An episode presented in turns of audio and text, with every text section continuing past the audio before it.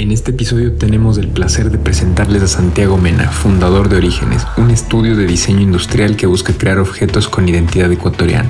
En esta conversación, Santiago comparte con nosotros su visión sobre cómo el diseño industrial puede ir más allá de lo meramente estético y tener una profundidad enraizada en la identidad cultural. Además nos habló de la próxima colección Ucrónico, una exploración imaginativa de cómo serían los objetos del hogar ecuatoriano si no hubiéramos perdido nuestra identidad cultural. También hablamos sobre los retos de abrir una oficina de diseño en Ecuador, las dificultades que enfrentan los diseñadores locales y la importancia de trabajar en colaboración.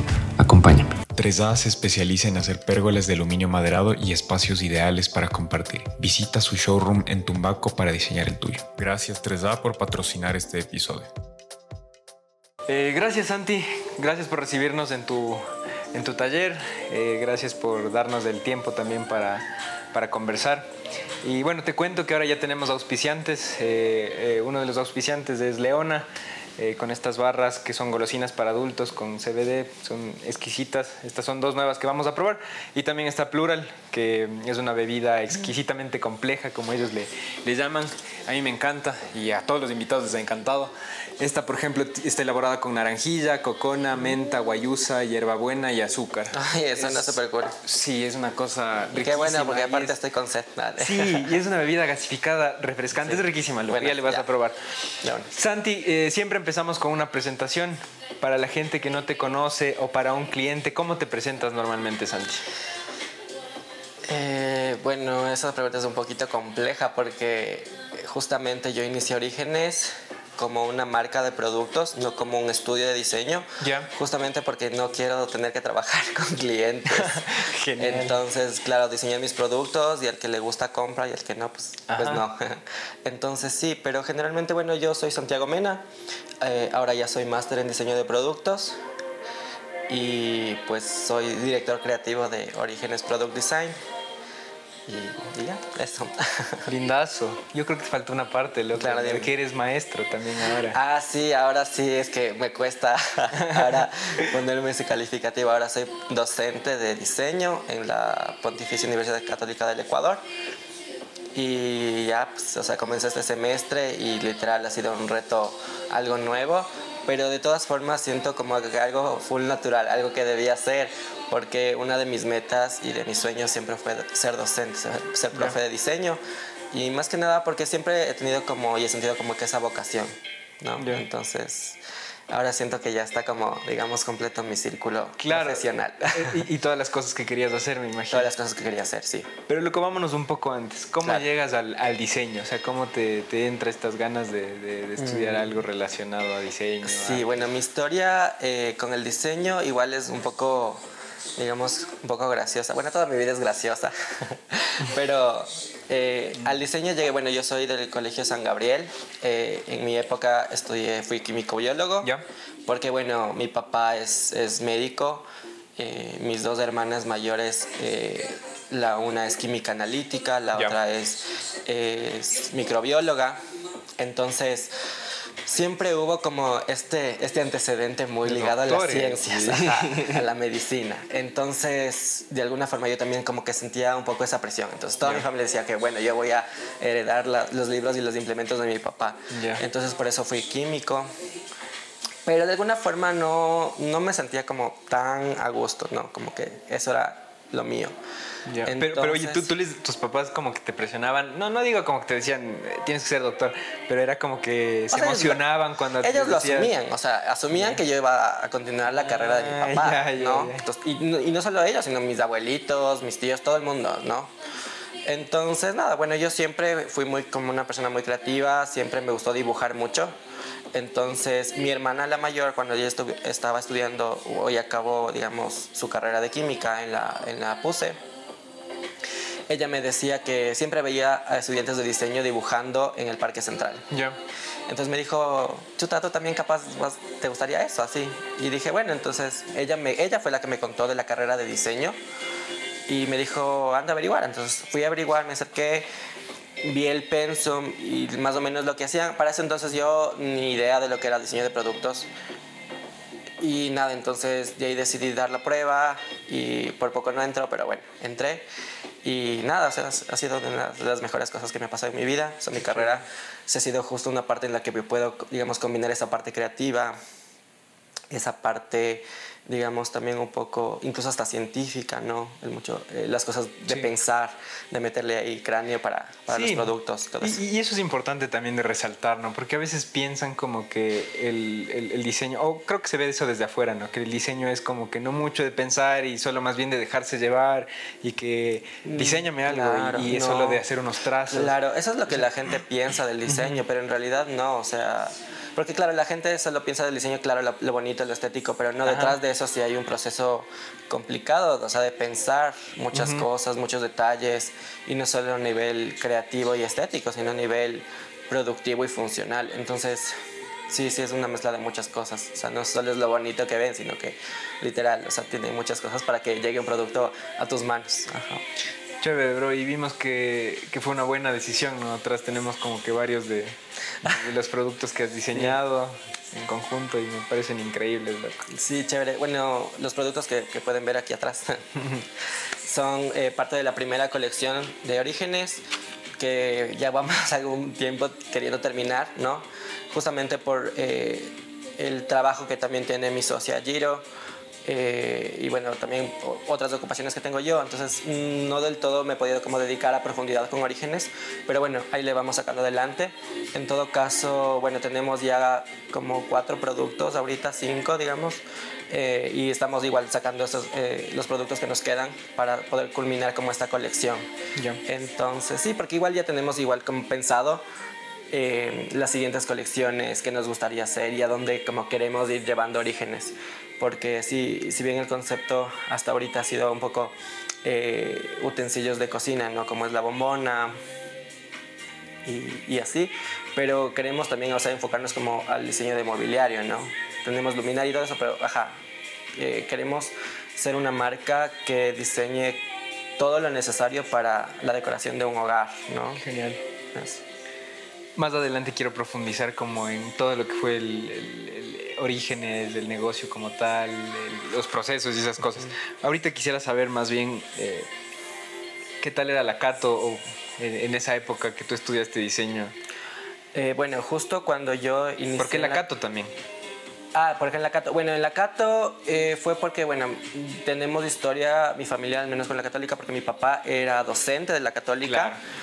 Entonces, por beca de mi papi, estudiaron mis dos hermanas ahí y yo también, obviamente, tenía que estudiar ahí, tenía la oportunidad de estudiar igual con beca.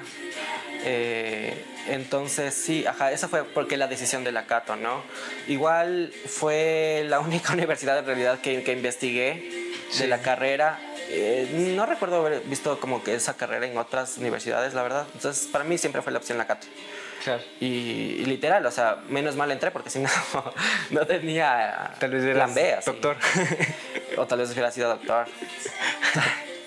Ese es un universo que no quiero pensar. pero, Más adelante hablamos del ucrónico. y eh, hablando en tema de términos de profes, ¿cómo era la academia en ese entonces?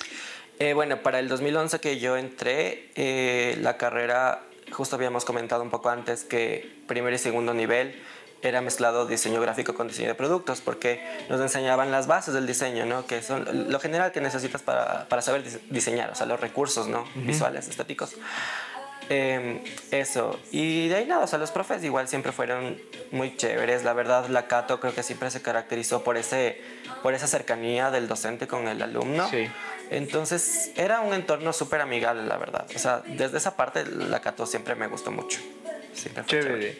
Y algo que criticarle a la academia, ¿qué no te gustaba de cómo se enseñaba diseño industrial en esa época? Independientemente de la católica, creo que a nivel de academia en Ecuador, digamos, creo que todavía estamos tratando de darnos cuenta de qué es el diseño, cómo enseñarlo, ¿no? Cómo, incluso cómo profesionalizarlo después de que salen los estudiantes, porque eso también es un reto, o sea, sales tú graduado de, de diseño y dices, ¿y ahora qué hago? Así, ¿cómo aplico? ¿Dónde aplico? O sea, no, sabes sin cachar muchas cosas. Pero creo que eso es un reto, como te digo, a nivel del país, de la academia. Pero sí, igual yo tengo una teoría que siempre les digo, incluso les he dicho a mis estudiantes también. Yo tengo la teoría que en algún punto de la carrera de diseño siempre llega un punto de quiebre que dices, o sea, ¿qué, qué, qué estoy estudiando? Así como medio parecido a los que dicen los, de arte, así como que voy a terminar comiéndome mis obras. Entonces sí, eh, a mí me pasó, por ejemplo, en quinto semestre, me acuerdo, que yo le dije a mi mamá, chuta, mami, creo que me equivoqué de carrera, así. Dije, no, no sé qué estoy estudiando. Pero era un temor a Era un temor al futuro. Bueno, yo también siempre he tenido mucho miedo al futuro, la verdad. Todos creo, creo que eso es de todos, no creo que sea como... Sí, cuando alguien te dice, ¿tienes miedo a morir? Yo, no, tengo miedo al futuro. no sé qué voy a hacer mañana, así, qué va a hacer de mi vida. Y entonces, ajá, eh, yo no sabía mismo qué, qué, iba a hacer de mi vida con, con mi carrera, con lo que estaba estudiando. Pero en todo caso, soy una de las personas que si es que comienza algo, o sea, no vota el tiempo que le ha dedicado, ¿no? Porque ya estaba en quinto semestre, o sea, que lleva más de dos años y medio estudiando no solo el tiempo y dinero, sino también mi esfuerzo, mi sacrificio, ¿no? Amanecidas y todo. Entonces yo dije, ya, pues ahí estoy de más de la mitad de la carrera, voy a terminar y ya pues a donde me lleve la vida. Pero todo esto sí te gustaba, cómo iba la carrera, o sea... Eso te digo, o sea, más que la carrera en sí, o sea, lo que me asustaba era que si es que voy a poder vivir después de eso. Ya. O sea, eso era un temor mío. De eso. como que, porque ya me empezaba ya a ese nivel, ya me empezaba a dar cuenta de, de la realidad un poco. Claro. Pese a que no salía de la, de la academia todavía. Claro, porque ya saliendo también ya fue otro, otro, otro choque. Así, exacto. Sí, te cacho. En, temas de, influencias, en esa época, ¿quiénes eran tus influencias de diseño industrial? ¿Eran de afuera? ¿Había algo que ver acá? Mm, ya, eh, a nivel de influencias... Salud, loco. Ah, sí, a ver. Pruébale. Hagámosle. Plurales, ¿no? Plural. Sí. A ver.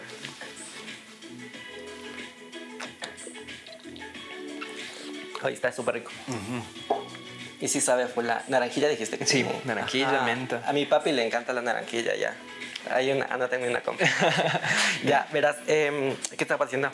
Eh, estábamos hablando de las influencias, de ah, a quién se veía en esa época, si es que había algo. Eh, sí, bueno, a nivel de influencias, bueno, yo nunca fui una persona, supongo que también por mi contexto familiar lo voy a poner así. O sea, nunca fuimos una, una familia muy de influencias. Por ejemplo, mis hermanas eh, nunca me influenciaron, porque es lo típico que tus hermanos mayores te influencien con música, con cosas, ¿no? Entonces yo realmente, mi, mi, cercanía con mis hermanas es, es un poco compleja, porque nos separan algunos años de edad. Ah, ya. Entonces, como que nunca me influenciaron tanto. Entonces yo literal no sabía nada de cultura pop hasta literal cuando yo estaba en sexto curso y entré a la universidad. O sea, literal ahí recién me encontré con el mundo, así, en la universidad.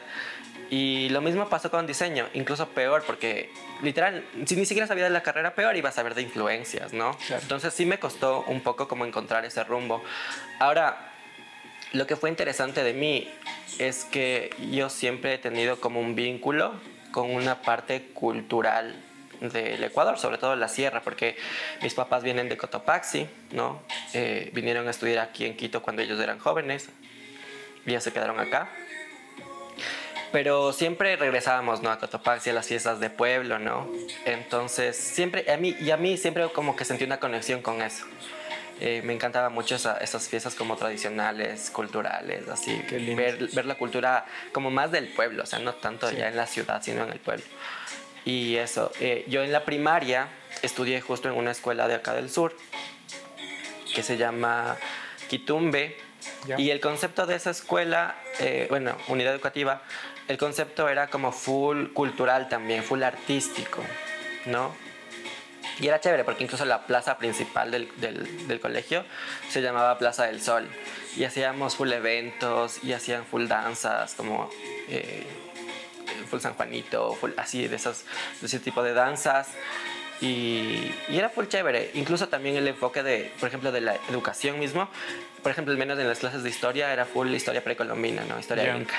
Y a mí me encantaba esa clase. Yo en algún punto también dije, quiero ser historiador. Entonces, siempre me sentí como muy atraído a, la cultura, sobre todo precolombina de nuestro país. Entonces, eh, también es como justamente regresar a ver todo lo que has pasado tu camino y, juntar todos esos detallitos que, de alguna forma te apasionan y como mezclarlo, ¿no? Y, eso. Entonces, justamente todo ese conjunto de cosas eh, en la universidad pues me, me llevó a, a, desarrollar que mi concepto de diseño sea como justamente eso, como buscar la identidad cultural del Ecuador, como quiero diseñar cosas que digan Ecuador. Entonces, justamente ese fue el concepto que, que fui trabajando ¿no? en mis últimos eh, semestres de la universidad. O sea, desde la universidad ya venías con estas inquietudes como sí, las que... Sí, exacto, sí. Y más que nada como un poquito acercándome a esa estética, ¿no? Siempre. Sí. Y nada, y eso desembocó en, en la creación del concepto de orígenes. Genial. O sea, qué, qué, chévere que... Y qué buen trabajo el que hizo esa escuela, loco. O sea, me parece increíble porque... Claro, dejarte estas inquietudes eh, o como un poco esta vena artística, pero que no sea normalmente como eh, esa vena artística como de afuera o como de ver hacia otros lados, sino más bien de empezar a vernos sí, a empezar a ver nosotros mismos, a nosotros mismos. Oye, ¿de qué parte de Cotopaxi son tus papis? Mm, bueno, son de pueblitos en realidad. Mi, papá, mi papá también es de un pueblito en Cotopaxi. Mi papá viene de Tuacaso. Ya, mi papá es de Huitacam. Ah, chévere, yo amo las tortillas de Guaitacama. Uy, eh, eh, tortillas de maíz amo, por siempre. Amo, es la, la pizza criolla. Sí, sí, nosotros siempre que vamos allá tenemos que pasar por Guaitacama comiendo así, si no, no podemos regresar. Eso y lados de la Belinda. Qué chévere, loco. Y te cuento algo, otra invitada más que tuvimos acá, eh, Paulette eh, de Poli Lunar. Ya. Eh, ella también, su familia es de, de allá de Guaitacama sí. y justo coincidimos con eso. Justo, la verdad, no sé, Cotopaxi también tiene, yo siempre he dicho como que hay lo descentralizado, ¿no? Alejándonos de Pichincha, creo que las, unas provincias que a veces incluso pasan como medias desapercibidas, como que tienen full talento ahí escondido. Sí. Y como que alguna, no sé, alguna conexión ahí con lo místico ancestral que, que te hace sí. después que te sirve para diseñar. Sí, sí, tienes, tienes, tienes razón, ¿no? A veces creo que también crecer como en, en, en la ciudad y estar siempre ahí en todo ese ruido te distrae de algunas cosas. Y tú, por ejemplo, vas a, a pueblos como Huitacama y son quietos, calmos. Es una calma Ajá, tremenda. Y, así. y, te hacen como pensar en otras cosas. Sí, es verdad. Es una calma que te, que te obliga a pensar Exacto. así como a hacer una introspección así. Justo, justo, justo. ¿Quién soy yo en este universo? Por ahí, por ahí está como que sí. algo, algo que explorar, sí, sí. loco. Eh, hablando de diseño ecuatoriano, uh -huh. ¿por qué crees tú que es importante como diseñadores tratar de buscar una identidad? Eh, bueno, creo que este tema es un poco bien complejo. Sí. Un poco bastante complejo. ¿No? Porque eh, si bien nosotros. A ver, o sea, también tenemos que analizar un poco nuestro contexto, que digamos que. Y justo también tiene que ver con, con orígenes, ¿no? Que, que nosotros, nuestra cultura venía desarrollándose hasta que se había truncada por los procesos colonialistas invasores, digamos, ¿no es cierto? Entonces, de ahí nuestra cultura ya tomó un rumbo diferente de Ajá. su causa normal, ¿no? Como te decía, igual es diferente que lo que pasó, por ejemplo, en China, que tuvo un desarrollo milenario, entonces por eso también su estética, sus productos son tan, tan perfectos, tan minuciosos y son tan ricos, ¿no?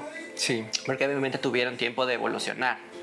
Eh, en cambio nosotros no, no tuvimos eso, como te digo, ya nuestro rumbo para donde lleva nuestra estética ya se fue para otro lado. Y tienes, tienes razón, o sea, con lo que apuntas, porque acá pasó eso de que borrón, o sea, uh -huh. se, se, construyó sobre lo que ya teníamos. Exacto. Pero en cambio en otros. Y ni tanto países... construir, porque en realidad fue un construir sobre lo ya construido. Exacto. Entonces es como poner encima, encima, encima. Sí, porque y, en el centro hay uh -huh. piedras que eran de claro. construcciones eh, precoloniales. Sí, incluso es loco pensar que las iglesias católicas, que también, hoy bueno, son parte de nuestra identidad, ¿no? Colonial y todo eso, pero esas iglesias están construidas sobre templos incas, o sea, sí. y con piedras incas en las bases. O sea, sí. A nivel simbólico también es fuerte, porque es como que literal vino a, a aplastar todo. Entonces, eh, sí, y desde ahí, desde esa parte, o sea, ya nos quedó en nosotros como impregnadas de esa cultura de, de, de que hay culturas que vienen a, a sobreponerse. Uh -huh. Entonces, yo creo que también una de las palabras que caracteriza, caracteriza mucho a Ecuador es como el, el, barroco, ¿no? Que somos como un crisol, somos como una esponja sí. que va absorbiendo, de la cultura de afuera va absorbiendo cosas. Y eso tiene, la verdad yo le veo de alguna forma como muy negativo porque absorber cosas de todos lados como que te hace perder tu identidad propia, ¿no? Sí, Entonces no, no, eres ni chicha ni limonada, o sea, porque eres una mezcla de muchas cosas. Entonces, eh, eso en realidad es, creo que es, es hoy por hoy Ecuador. Entonces, bueno, ya ahora con la modernidad y la globalización, creo que en cambio ahora cogemos cosas de chuta de Europa, de China, muchísimas cosas. Creo que ahora en nuestras casas predominan mucho las, las cosas chinas porque obviamente son baratas y así.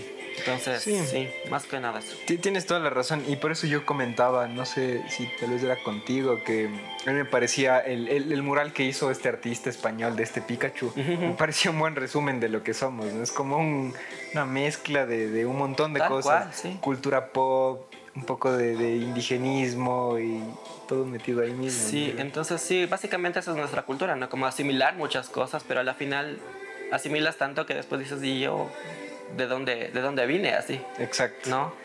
Y ver un poquito más hacia atrás, ¿no? como, como decía el, Mateo Granja, ¿te acuerdas? De para ir hacia adelante hay que remar viendo hacia atrás, Es como acordándote de la historia siempre. Y es, que sí, claro. Y justamente también de esas frases que dicen que si es que uno no sabe, ¿cómo es? Si es que ay, no me acuerdo esa frase, ¿Cuál? de la historia y está condenado ah, a repetirla. estás condenado a repetirla. Claro, sí. Exacto. Tienes toda la claro, el que no conoce su historia está condenado a repetirla. Ajá, sí. Hablando de tu maestría, ¿de, qué, ¿de qué iba tu maestría? Eh, bueno, yo igual estudié mi maestría en la PUSE Sediambato. Ya. Eh, y se llama Maestría en Diseño de Productos con mención en Innovación y Desarrollo de Proyectos. Ya. Eh, entonces, bueno, la tomé porque dije, yo, también, yo igual mi aspiración era como estudiar tal vez afuera pero mientras aplicaba una beca y todo, dije, chuta, se me va a ir el tiempo, entonces mejor aplico lo que tengo más a la mano, ¿no? Y comencé a estudiar. Igual me cayó la pandemia y ya de lo que era presencial me tocó hacerla totalmente online. Y bueno, en todo caso fue bueno porque me ahorré el hospedaje de Ambato. Exacto, y también te dio tiempo como para seguir desarrollando otras cosas. Sí, sí, sí, total. Bueno, aunque también la pandemia realmente fue un reto para desarrollar productos, ¿no? Porque estar encerrado no, no me permitía poder salir a, a poder coordinar fabricación con artesanos, que es el modus operandi de Orígenes. Entonces sí era como que me tocaba un poco frenar algunas cosas y realmente eso me atrasó mucho. Pero... Chévere. Bueno, ya terminaste, ahorita vas quieres ir por el doctorado, me decías. Sí, ahorita en cambio ya me inscribí en doctorado, estoy esperando ya solo inscribirme, ya, o sea, pagar para ya comenzar, porque ya literal comienzo clases el próximo, el próximo mes. Y justamente el doctorado ya es una dinámica diferente. O sea, yo realmente fue un impulso porque decía como el que se inscribe hasta cierta fecha mitad de descuento de la inscripción. Y dije, ya es mi momento, así lo voy a aprovechar. y después me puse a pensar y dije, mm, no voy ni tanto tiempo que me gradué del, del máster y ahora ya me voy en doctorado. Y después mi papá me comenzó a contar lo que, la dinámica del doctorado y me dijo que para el doctorado hay que escribir como dos artículos, creo, durante. Y el trabajo de tesis es un trabajo como ya súper, ya, un nivel. Y dije, me quiero dormir un poco antes. Ajá, dije, miércoles, ¿a qué me metí ahorita? Sí. Pero nada, o sea, igual estoy contento porque de alguna forma también siempre he sido de las personas como que son un poco muy reflexivas. Ya. Y y siempre me ha gustado como también un poco indagar en la parte teórica del diseño. Entonces sí estoy como un poco emocionado porque quiero, hay algunas dudas que me aquejan sobre el diseño y sobre la identidad. Entonces creo que sería un buen tema de mi tesis para el doctorado. Y la verdad me encantaría que se convierta como en una, me encantaría que se convierta en un libro y después un referente para los diseñadores que vienen atrás.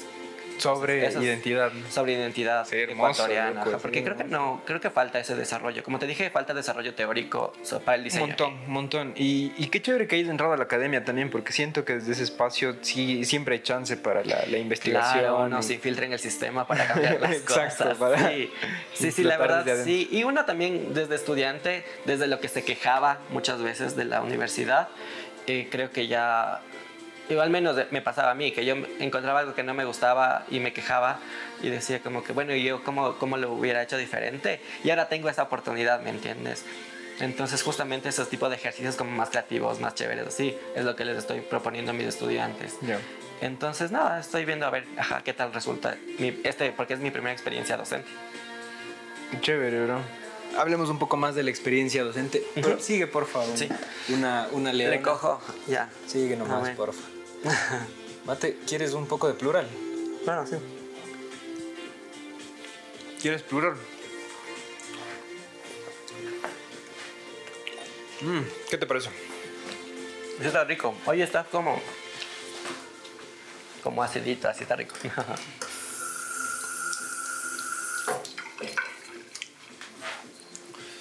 Oye, echarás un ojito al carro por si acaso. Sí. ¿Quieres hacer una pausa, tal vez? No, no, no. Sigamos nomás.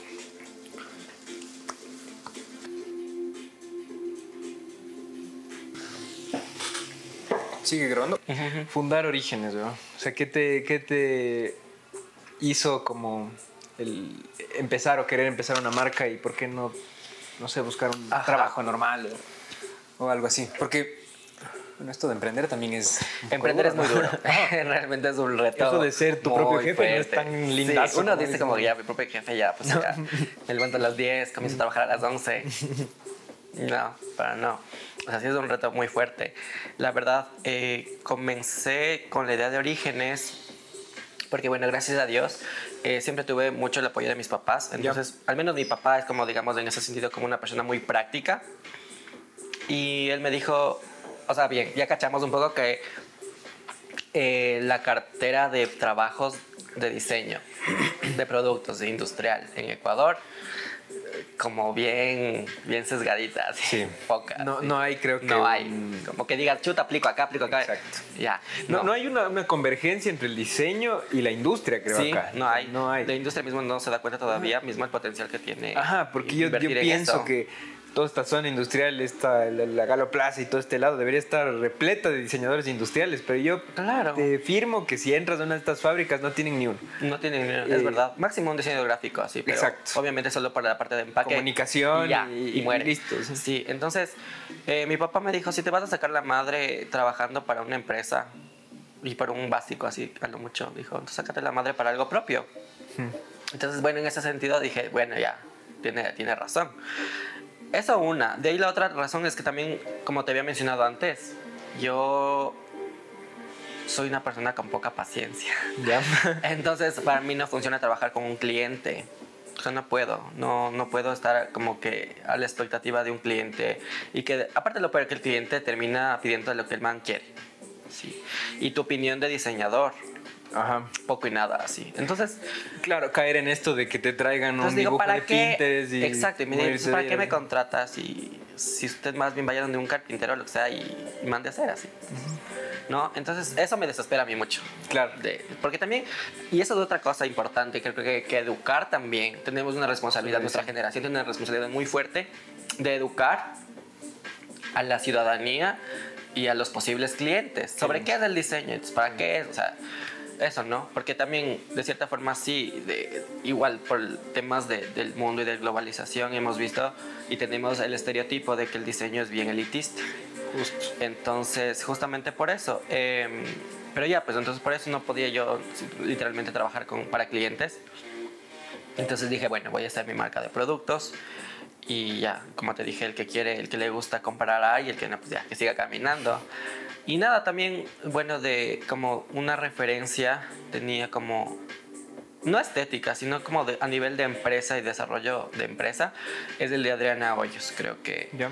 justamente eh, la historia de ella también es como interesante, ¿no? Que ella también comenzó siendo una tienda pequeña y ahora tiendas en Panamá, una magnate Miami. multinacional. Exacto. Entonces, eh, literalmente me gustaría ser la competencia directa de Adriana Hoyos. Sí. Vale. O sea, ¿te imaginas lo lindo que sería tener, eh, claro, una, una, competencia entre Adriana Hoyos, que, que, vendría a ser como una parte mucho más comercial, con algo que lleve detrás toda esta filosofía, claro. este diseño de. Claro, entonces sí, justamente origen. esa es la idea, como exportar la, el diseño ecuatoriano. Y eso. ¿Qué retos te has encontrado al, al fundar Orígenes? Uh, retos es tremendo porque también desde la academia no nos enseñan a manejar sí, un, eso una es, empresa. Eso es en todo. No nos enseñan la administración del diseño, la gestión del diseño. O sea, no nos enseñan. Uno sale sabiendo diseñar y ya, o sea, ahí vaya a venderse al mundo. Y ahí uno se tapa con el SRI y dices, ay, ¿qué es esto? Así. ¿Qué es esto? Pero esto no ajá, me dieron en la. Y es, es tenaz porque uno recién en esas tiene que literal crecer, hacer, hacerse adulto a la fuerza. Claro. Entonces sí, o sea, uno se encuentra con responsabilidades ya fuertes, que uno como diseñador las encuentra súper tediosas y aburridas. ¿Hubieras agradecido una clase sobre, no sé cómo llamarle, emprendimiento en, en, en la U? Claro, total. Sí. Y, y, no solo emprendimiento, ya, porque si ya, si eres afortunado y encuentras un trabajo en una empresa, pero incluso debes saber hasta cuánto cobrar por tu trabajo para saber claro. reclamar un sueldo justo. O sea, porque ponte entras de un trabajo que te pagan el básico, o sea, tampoco está bien. Entonces, mismo ese desconocimiento de esa parte es lo que chuta, a veces sí te hace cobrar más barato y en ese sentido como salir medio fauleado ahí. Sí, sí, tienes razón. Y esa es una carencia que creo que tienen todas las facultades. Te digo desde la de arquitectura. Tenemos una materia que se llama costos, ¿no? Que te enseñan cómo a costear, pero es una materia. Y di tú, por ejemplo, en taller, donde realizamos proyectos, nunca se maneja un presupuesto. O sea, es como que siempre el profe dice tú date y te, claro. Sí entonces es una cuestión también que te toca como autoeducarte no después de que sales de la academia comenzar a investigar cosas como igual prueba y error ir ajustando cosas.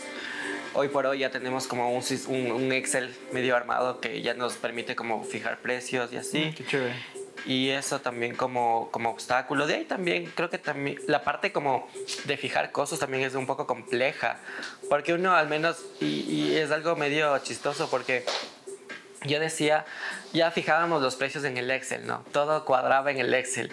Ya viendo el precio final, incluido IVA, todo eso, y decía, pucha, está, está, caro. y dije, bueno, ya saquemos del mercado, así. Sacamos del mercado y comenzamos ya a vender. Se vendía lento, ¿no? Porque se, vendía, ¿no? Ya. Bueno, supongo que también por otros factores. Pero ya se vendía. Entonces dije, bueno, o sea, sí hay gente que lo compra, que le parece bien el precio y lo compra. Y de ahí analicé que en realidad el miedo que tenía yo es porque literal yo no soy un, el target de mis diseños, ¿cachas? O sea, yo no me puedo permitir yo mismo pagar mis diseños. Y por eso yo en mi casa no tengo nada de diseño, te juro. En casa de herrero, ñaño, sí, no tengo nada. Y en serio, entonces sí, es eso, literalmente. Eh, mal o bien, como en Orígenes adoptamos como un poco esta, este concepto, esta, digamos, este método de, de hacer como una estrategia de menos por más, ¿no? O sea, menos de inversión por más rédito. Entonces, sí, o sea, ¿por dónde podíamos ganar más? Era por el diseño, ¿no? Entonces tratábamos de invertir lo menos posible en materiales pero que sean productos súper buenos de diseño de calidad y que claro tengan su costo. Obviamente ahí caemos un poco en la parte como digamos elitista del diseño por el precio, ¿no? Solo por el precio, no por la parte estética, pero es una cosa que nos ha tocado asumir para poder salir a flote como, como emprendimiento. O sea, y aparte también entendiendo que nosotros nuestros procesos de fabricación son semi-industriales, ¿no? Si bien usamos herramientas tecnológicas, herramientas industriales, pero hacemos mucho uso de obra artesanal. Artesanal, sí. Y eso también es parte del concepto de orígenes que es súper rico, ¿no? Trabajar con artesanos, con oficios ancestrales, con oficios que medio ya se van perdiendo. Entonces, eso es lo chévere. Entonces, los objetos de, de orígenes son fabricados a mano. Entonces, desde ese punto de vista, eh, lo que cuesta es lo que vale. Te, te, entiendo total. Y ojalá la gente también pudiera entender lo bonito que se siente, no sé, tomar un vaso que tiene cierta forma, cierta textura, que es totalmente diferente a si estuviera hecho de plástico y tuviera la orejita de plástico y... Claro, es total. No, no me causa ninguna sensación. Entonces, esto también, eh, desde, desde, muchos, desde muchas perspectivas, primero la visual, o sea, es, mucho más bonito una mesa de, de, madera en contraste con una pieza cerámica que tiene una textura.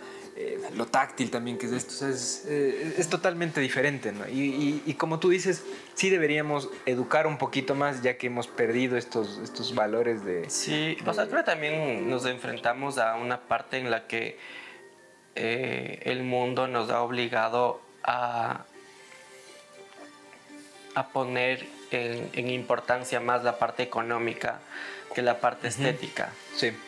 No, por eso mismo también China ahora es hoy por hoy uno de los superpotencias del mundo, porque obviamente por tanta producción de productos que tiene, que a nivel de diseño o sea, no podemos competir con eso. Exacto. Pero pero justamente, o sea, es lo que nos obliga como nosotros más bien, como te digo, ajá, educarle a la gente y hacerles ver que o sea, que hay productos de diseño que, bueno, que incluso que cuesten un poquito, pero explícales, o sea, ¿por qué cuestan? No es que cuestan por costar así, sino cuestan porque hay un proceso detrás, un proceso de pensamiento, de ideación, de diseño detrás, ¿no? Un proceso de producción que si bien no es industrial, o sea, no se fabrican en grandes plantas, tiene una producción local, o sea, tal vez con el artesano que de su barrio que no le cachaban. Entonces, sí, aparte también mueve la economía circular, o sea, también va moviendo la economía de, de múltiples factores, de múltiples personas.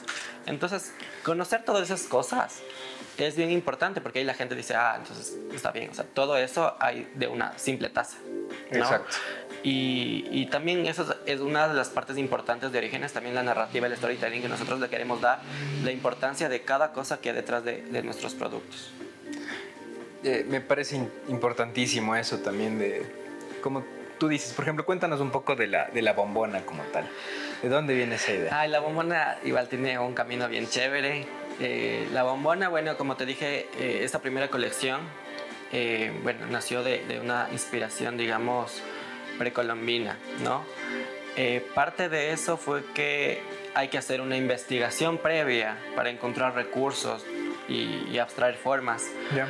Eh, uno de, de, los lugares donde más encontré como, como archivos visuales tangibles para poder inspirarme fue el Museo del Alabado. Lindo museo. Que es de, la verdad es mi museo favorito de, de, en Quito. Eh, entonces ahí hay unas botellas silbato, que justo es la botella silbato con forma de guanábana de la cultura chorrera. Y ay, seguro no suena el perro, ya. Entonces, eh, esta botella fue como, bueno, me impactó, ¿no? Entonces dije, chuta, qué chévere. Entonces de ahí obviamente pasa el proceso de diseño y ya, salió la bombona, ¿no? Digamos. Y de ahí casualmente nosotros, igual hoy por hoy también el Instagram es una herramienta súper importante para un diseñador. Entonces eh, yo me acuerdo que justo un día tomé una foto de la bombona cuando estaba saliendo y dije, ya, voy a etiquetar así, de etiqueta el museo del lavado, sí. Y ya, ahí pasó. Y después de un tiempo nos contacta el Museo del Lavado por Instagram y nos dice como que, oigan, eh, a raíz de como, y, o sea, nosotros subimos como que quien, sí. quien, dio la idea un poco de esta, que fue como, claro, o sea, hay gente que viene por inspiración al lavado y hace cosas, entonces nosotros como lavado también nos interesaría como mostrar, ¿no? Claro. Y ahí salió una propuesta del museo que se llamaba El Alabado Según. Ya. Entonces empezaron a hacer una recopilación de varios artistas, nosotros los únicos diseñadores, que habían hecho un trabajo partiendo desde el archivo de, de la Casa de la Lavada. Entonces ahí estuvo la Mo Vázquez, eh, estuvieron otros que no, bueno, no recuerdo el nombre, y estuvimos nosotros yeah. en una exposición temporal en el Museo Casa del Lavado. Y los productos, todos los de los artistas estaban expuestos ahí y estaban disponibles en la tienda para ser comprados. Hermoso. Entonces también nos, el tiempo que estuvimos ahí también vendimos súper bien y obviamente por gente extranjera, ¿no? Que, a veces, y hay que decirlo también, que la gente extranjera incluso valora más las cosas sí. hechas a mano, las cosas extrañas, exóticas, Ajá. y las cosas de diseño. O sea, ellos, que, que, son cosas que no tienen allá, o sea... Sí, nos, eh... y aparte ellos también en el, en el, precio, ellos no se ponen a regatear así, ellos dicen como que, wow, está hermoso, ya lo compro así. ¿Verdad? Barato. Para ellos barato, ajá, entonces... Eh, nada, entonces eh, se vendió súper bien y fue una experiencia súper chévere. Y de ahí, cuando fue, creo que la inauguración de esta expo, nos pasó una anécdota que justo eh, estábamos conversando con la, con la directora de, del museo y nada, esa, estaba encantada con, con, esta muestra, ¿no? que, fue, que fue un éxito. Y nos contó que había un, un extranjero yeah. que había visto la bombona así exhibida y había dicho eh, como que oigan y esta pieza así es como, como me recuerda a la botella que acabo de ver así ahorita yeah. y, y, le dice sí o sea son de unos diseñadores locales que se inspiraron en esa botella entonces es chévere cuando dices como que bueno lo que quise transmitir está ahí sí. o sea, todo, se cierra el círculo literal o sea porque lograste transmitir el mensaje que querías no es una no es una figura literal la botella es una abstracción o sea tiene su evolución y nada o sea pero que, que le veas la eh, de dónde viene, o sea, que le veas la referencia, ya para mí es un éxito. Sí, no, y el éxito es como que es una estética ya probada, que ya... Sí, sí, sí. Me, me encanta. Sí, hoy por hoy es de los productos que más hemos vendido en Orígenes. Chévere, bro. ¿Tienes algún punto de inflexión en, en cuanto a, al proyecto Orígenes? O sea, ¿cuándo fue que...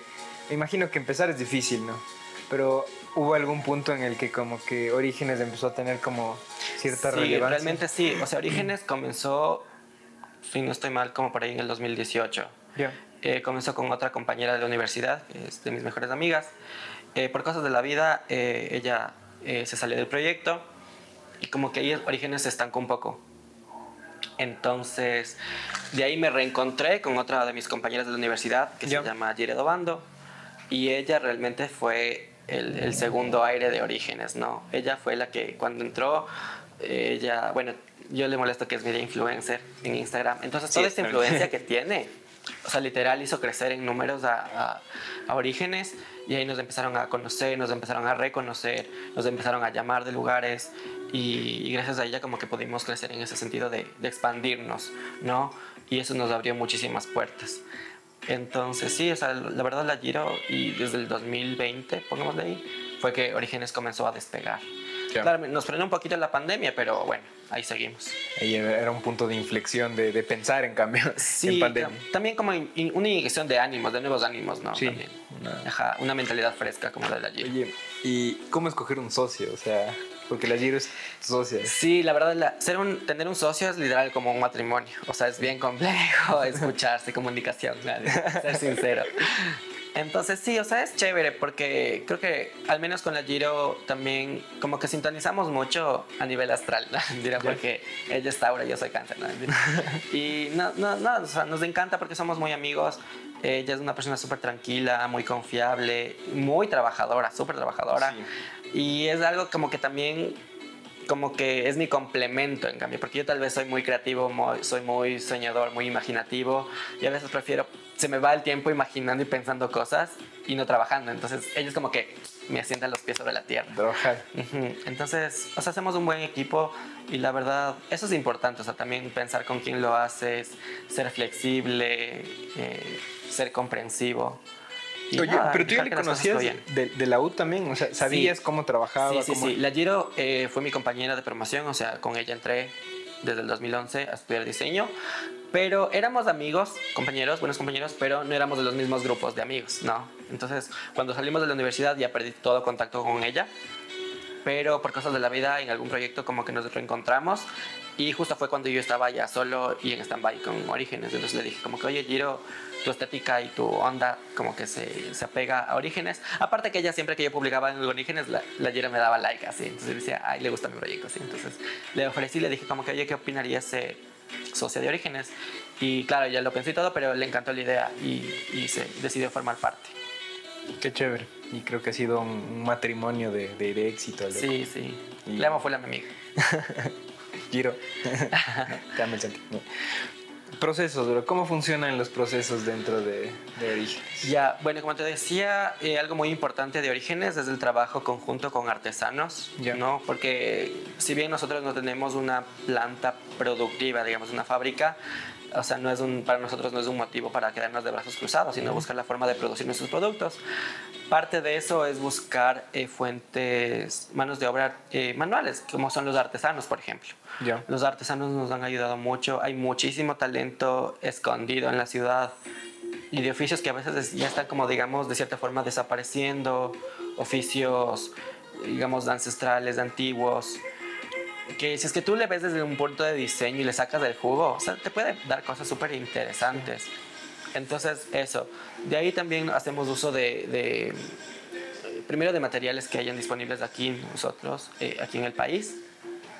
Hacemos uso también de piecitas que nos ha tocado importar de fuera, eh, tipo de Italia, en, en el caso de la luminaria, en la lámpara sol.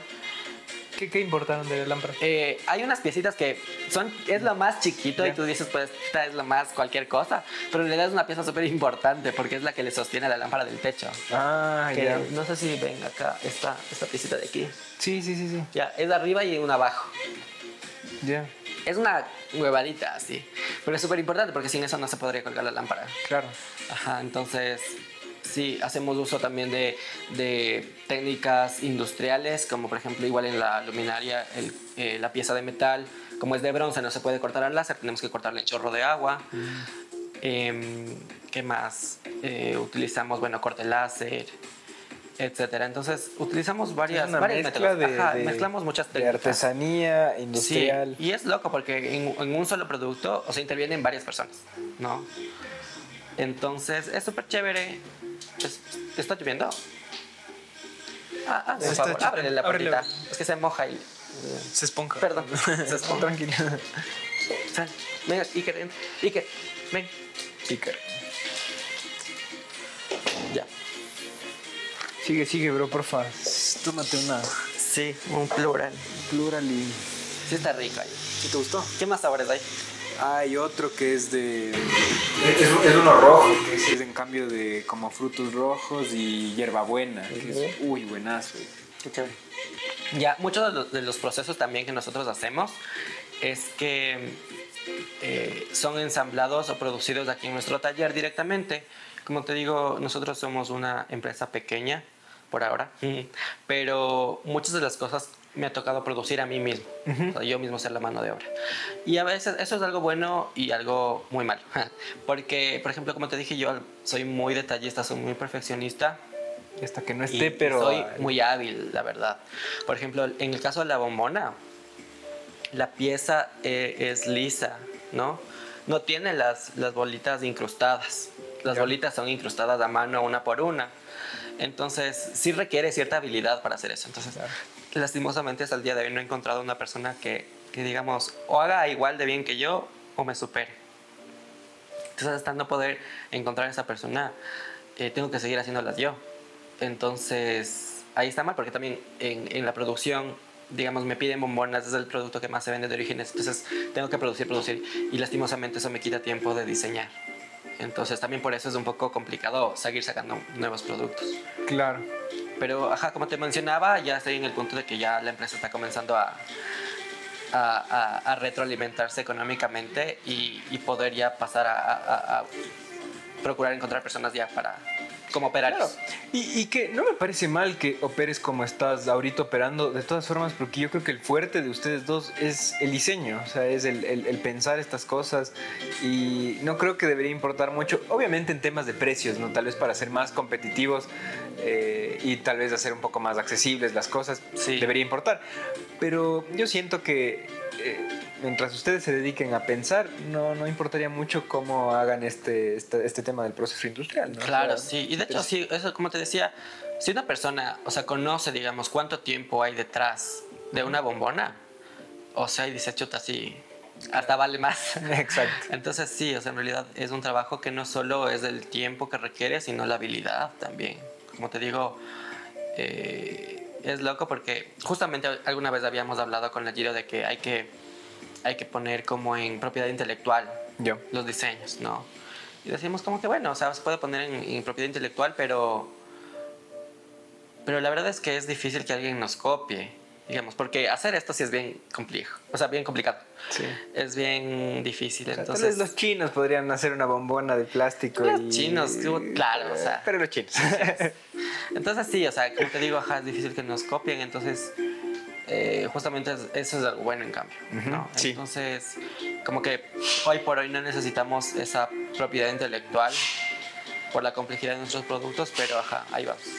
Sí, sí, sí, el otro día escuchaba que, claro, esto de las ideas, de que te roben una idea, es como que no, o, de ser como un poco secretista con tus ideas, no, no viene al caso porque eh, lo importante es la ejecución, o sea, cómo ustedes ejecutan de bien las cosas. Me imagino que tú ya sabes cómo se junta la madera con la, con, con, la cerámica, cómo se pegan eh, las burbujas, qué hacer para que no me salgan burbujas.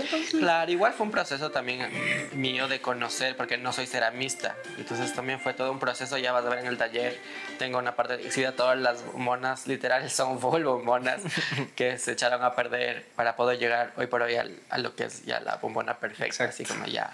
Ahora ya tengo medido, o sea, ya. Antes me demoraba en una bombona como unas dos horas, así. Solo en una bombona. Ahora ya me demoro como 40 minutos ya en hacer. Que ya es un cambio de tiempo. una evolución increíble. total. Chévere, bro.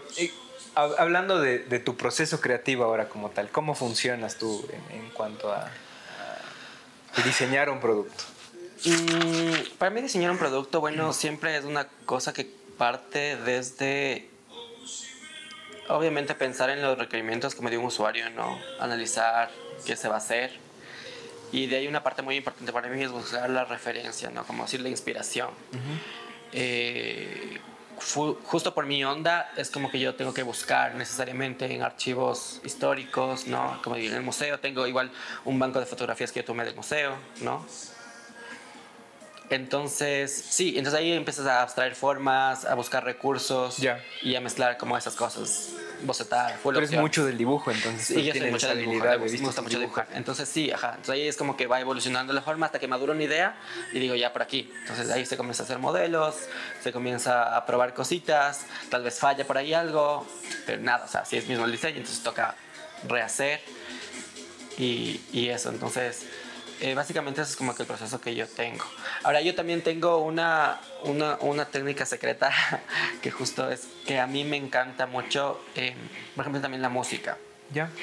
Ya, y para mí es algo loco que cuando yo diseño, eh, y voy, voy a patentar esa técnica, ¿verdad?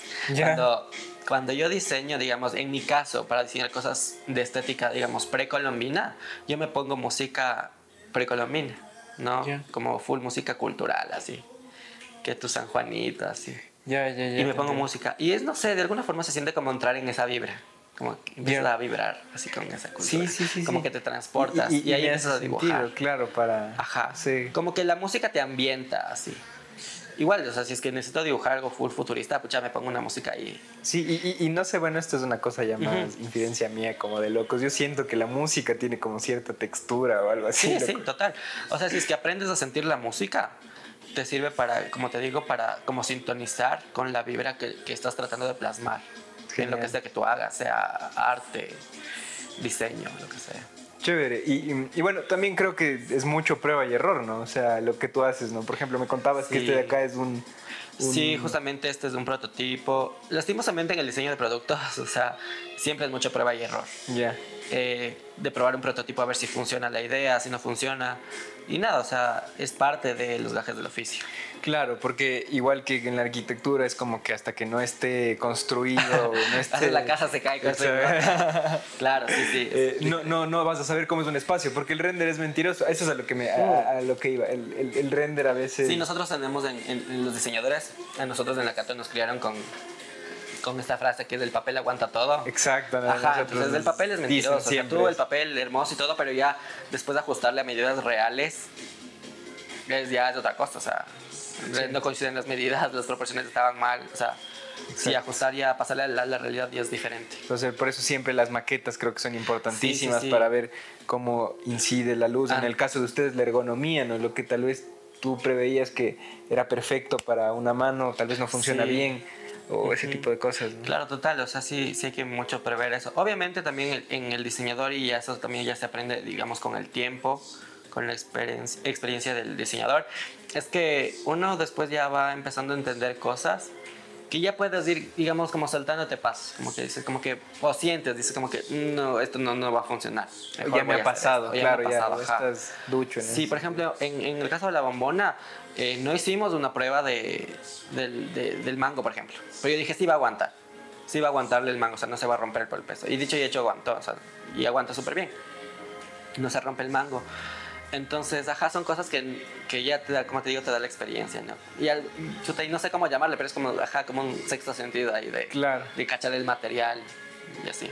O sea, el sexto sentido, como tú dices. ¿Qué, qué sigue para Orígenes? ¿Qué, qué están planeando hacer? Eh, bueno, como para Orígenes, nosotros estamos, como te dije, procurando terminar eh, la primera colección y tenemos ya ahí como ya en, en distintos niveles y etapas de desarrollo las colecciones futuras.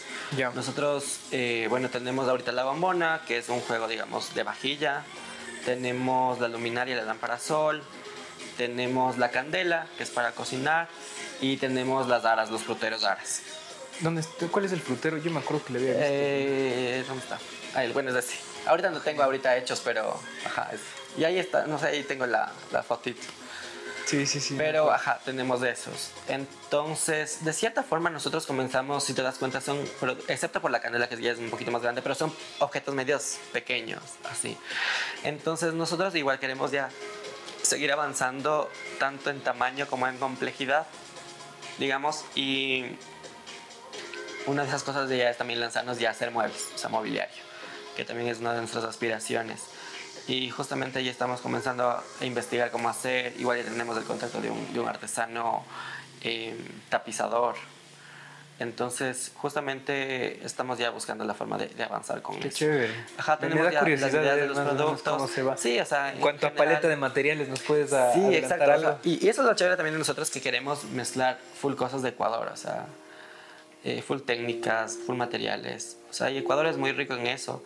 Y no solo ponerlas como ya, digamos, compro un tapete de Totora y ahí lo pongo y digo como que ya es de diseño, así, no. Si nosotros tratamos más bien de, de coaccionar las cosas, de mezclarlas con nuestro estilo, con nuestra estética, de meterle diseño, de colaborar con el diseño, con el artesano y sacar un producto que obviamente tiene sus materiales y esa técnica, pero aplicada de otra forma, ¿no? Evolucionada, una forma evolucionada, digamos. Y eso, entonces, eso es lo que mucho nos gusta de nosotros. Igual una de nuestras provincias favoritas con Giro es Imbabura, entonces eh, hay full talento allá, hay full técnicas. Eh, entonces eh, tenemos acá, como te digo, muchas ideas de, de, colaborar con artesanos de otras provincias y así. Entonces, eso es lo que se viene. Eso es lo que se viene, se vienen cositas. Trabajo duro, sí. Chévere, mi, mi, hermano. Aprendizajes, ¿qué, ¿qué, sientes que te hubiera gustado saber desde antes? O? Creo que principalmente eh, me hubiera gustado saber cómo manejar la empresa mejor, la verdad. En el mundo ideal, me hubiera gustado tener tal vez una, un, como un capital de inicio más alto. Yeah. Como para poder incluso, o un inversor, pon tú, o sea, que sea un, un, administrador de, de empresas. Ah, que no solamente te dé capital, sino más bien que te indique. Que me indique bueno, administrar la empresa. Exacto. Y que se encargue de eso. Tienes para estos deadlines para diseñar esto sí. y no te puedes pasar de esto. Ya, ya sí, total. Claro, eso es muy importante, como te digo, porque te quita mucho tiempo del diseño.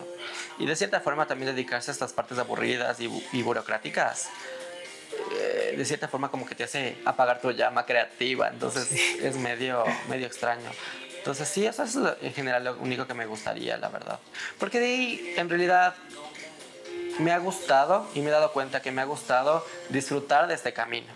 Que ha habido muchos errores, que ha habido muchas frustraciones y decepciones, pero pero después te das cuenta de que haber superado esas cosas, o sea, así como que sí te hace más fuerte y es como que bacán, o sea, te, aparte te da como un sentido de, de, de triunfo, así como sí, haber superado sí. este, este problema, sí. Eh, justamente, por ejemplo, en la, en la lámpara sol, que fue de los primeros diseños que yo hice en Orígenes, eh, la, la, parte metálica iba soldada. O sea, yo tenía la idea que iba soldado. Yeah. Hice las pruebas, como desperdicié como literal casi 100 dólares en material y 50 en, en, hacer. Y no funcionaba, no funcionó la idea de soldar. Y yo dije, nah, ya es que esa mierda. Te juro. Oye, pero ¿por qué no funcionaba soldarle? Porque primero le, en la suelda le doblaba al metal sí, y por aparte ya, ya. se hacía negro. Y después limpiar eso era un trabajo Claro, en este brutal, material que tan pulcro, sí, sí. Ajá, ajá, que la idea es que se vea como una pieza de oro, pero perfecta, brillante espejo, así hermoso. Entonces, nada, yo dije, ya, se queda ahí. Ay, qué... Y yo pasé como una semana y después uno se queda como que con esa, ahí, como una, ahí algo clavado. Y entonces, nada, yo lo dejé una semana botado y después de una semana como que estaba pensando, pensando y después, no sé, si de repente así de la nada vino para una idea, así, dije, ¡Ah! esto puede funcionar, así. Y de ahí hice una prueba. Ya. Yeah. Y ya, y fue la, incluso esa idea, hoy por hoy es el detalle que más me gusta de la lámpara, cómo está solucionado eso, que al final de la, del mismo disco se dobla como un ganchito. Hermoso. Y es lo que le sostiene. Y eso incluso le hace que sea desmontable la lámpara, que sea las, las piezas pueden ser separadas, reemplazables. Claro, que Entonces, vienen los procesos industriales, sí, por ejemplo, el exacto. transporte sería mucho más fácil. Entonces, así. eso es lo rico del diseño, o sea, que de la frustración te puede venir un gran sentido de triunfo también, uh -huh. solucionar problemas. Y eso. Esos son los aprendizajes. Sueños. ¿Cómo te ves de aquí a unos cinco años o cuáles son? Ay, sueños, la verdad me gustaría encontrar un equilibrio perfecto entre la docencia y, y orígenes. La verdad, yeah. eh, a la docencia le apunto mucho como a un tiempo, tiempo parcial, yeah. medio tiempo, para poder dedicarme a la docencia como más horas también, digamos, pero no del todo para poderme seguir dedicando en orígenes, ¿no? Haciéndole, seguir haciéndole crecer y nada, como te dije, eso me gustaría tener una empresa del tamaño o más que, que Adriana Hoyos. Tener una tienda. Una tienda grande. Perfecto.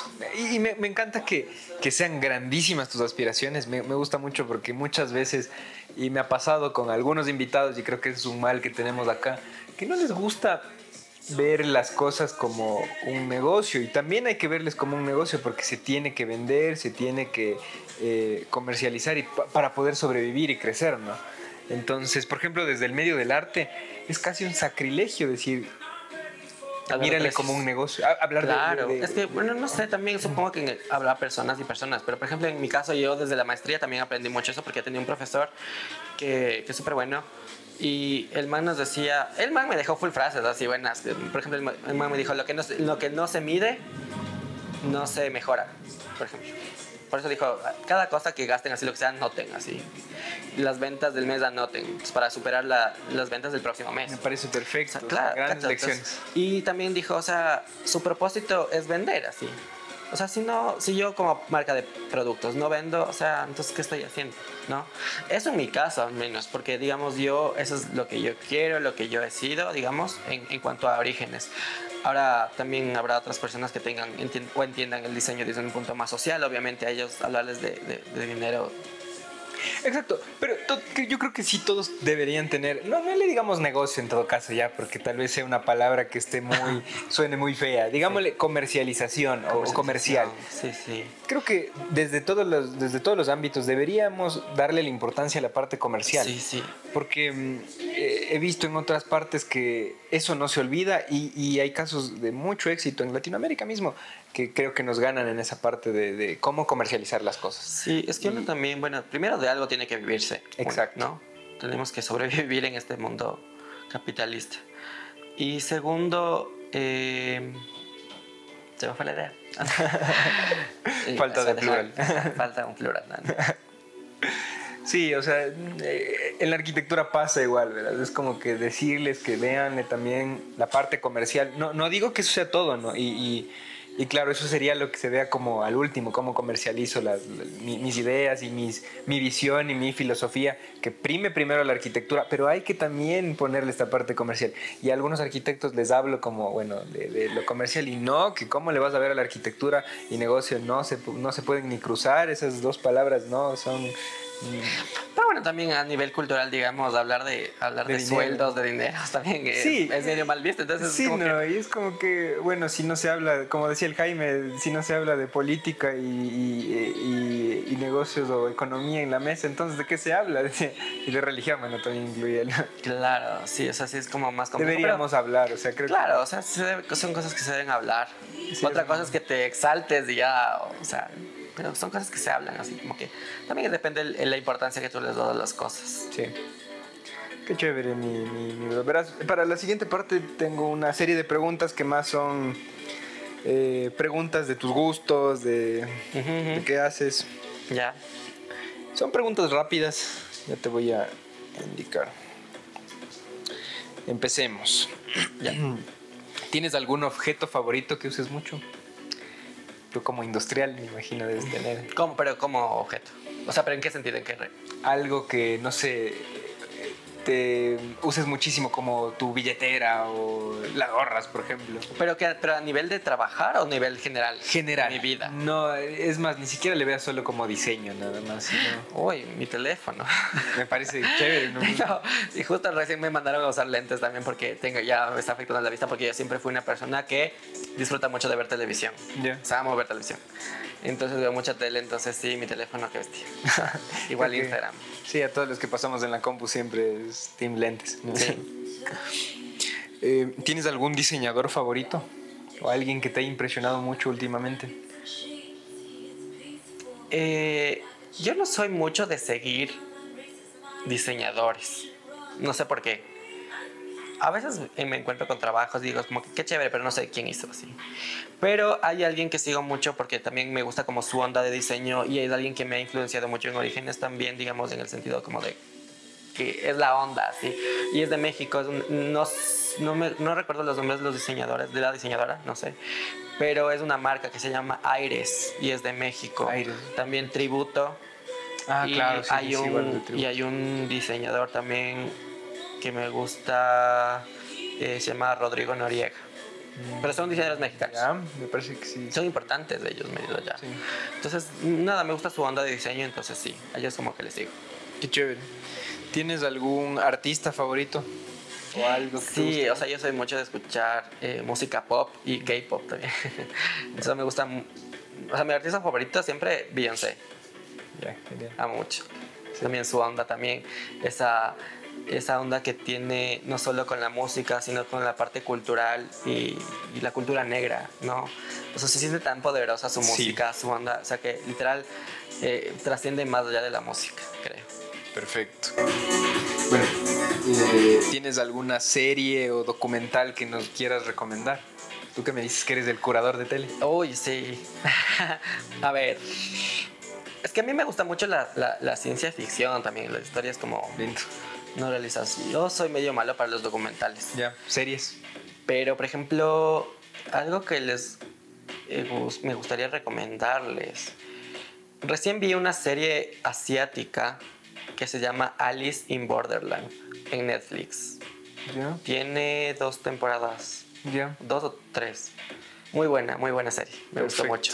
Perfecto. Un poco sangrienta, pero buena serie. Vale la pena. Sí, vale la pena. Vamos a revisarla. Sí, sí, porque me he quedado sin series últimamente.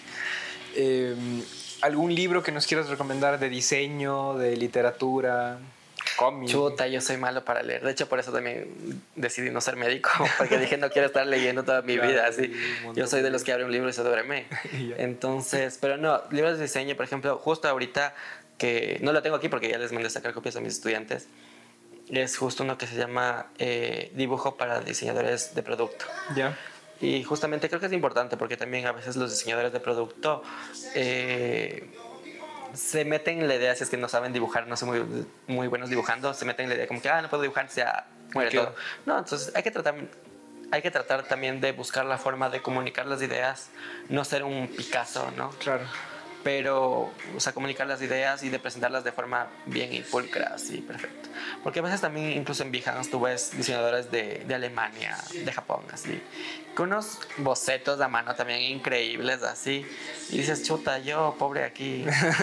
Entonces, no, o sea, uno también hay que tratar como de esforzarse. Entonces, ese libro te enseña muchas técnicas importantes, valiosas, eh, y eso es de Promopress, que es una editorial española, si no estoy mal, que tiene muchos libros de diseño y muy buenos.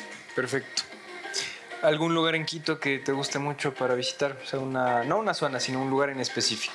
El Museo Casa de la Lavada. Perfecto, buena recomendación. ¿Y algún pasatiempo? Yo tengo múltiples pasatiempos, pero a, mí me encanta eh, dibujar. De hecho, tengo un proyecto personal de, de, crear cómic. me gusta igual bailar mucho. ¿Lees cómic? Leo cómics, sí. ¿Qué, ¿qué, nos recomiendas en cuanto a cómics? Eh, por ejemplo, tengo, me compré, la última vez que pude viajar a España, me compré la colección completa de Civil War 2. Tengo. Wow. Ajá, en español. Entonces sí, o sea, todo lo de, a mí al menos me gusta mucho Marvel. Entonces me encanta. Genial. Eso. Y que creo que también habla mucho de estos mundos ucrónicos y todo Marvel. Sí, ajá, yo soy, como te digo, soy muy fantasioso, aparte porque soy cáncer, o sea, toda la vida. me, he imaginado muchas cosas, toda mi vida paso imaginando cosas, por eso también me resulta fácil crear cosas. Chévere. Gracias, Santi. En serio, disfruté muchísimo eh, la conversación contigo. Gracias a ti. creo que aquí queda la, conversación y vamos a tu, a tu De una, de una, gracias al equipo de Eslava. Para mantenerte al tanto de las personas que hacen esta industria creativa, síguenos en nuestras redes. Este espacio es solo el inicio de la conversación. Déjanos tus comentarios, nos interesa mucho saber tu opinión y generar conversación.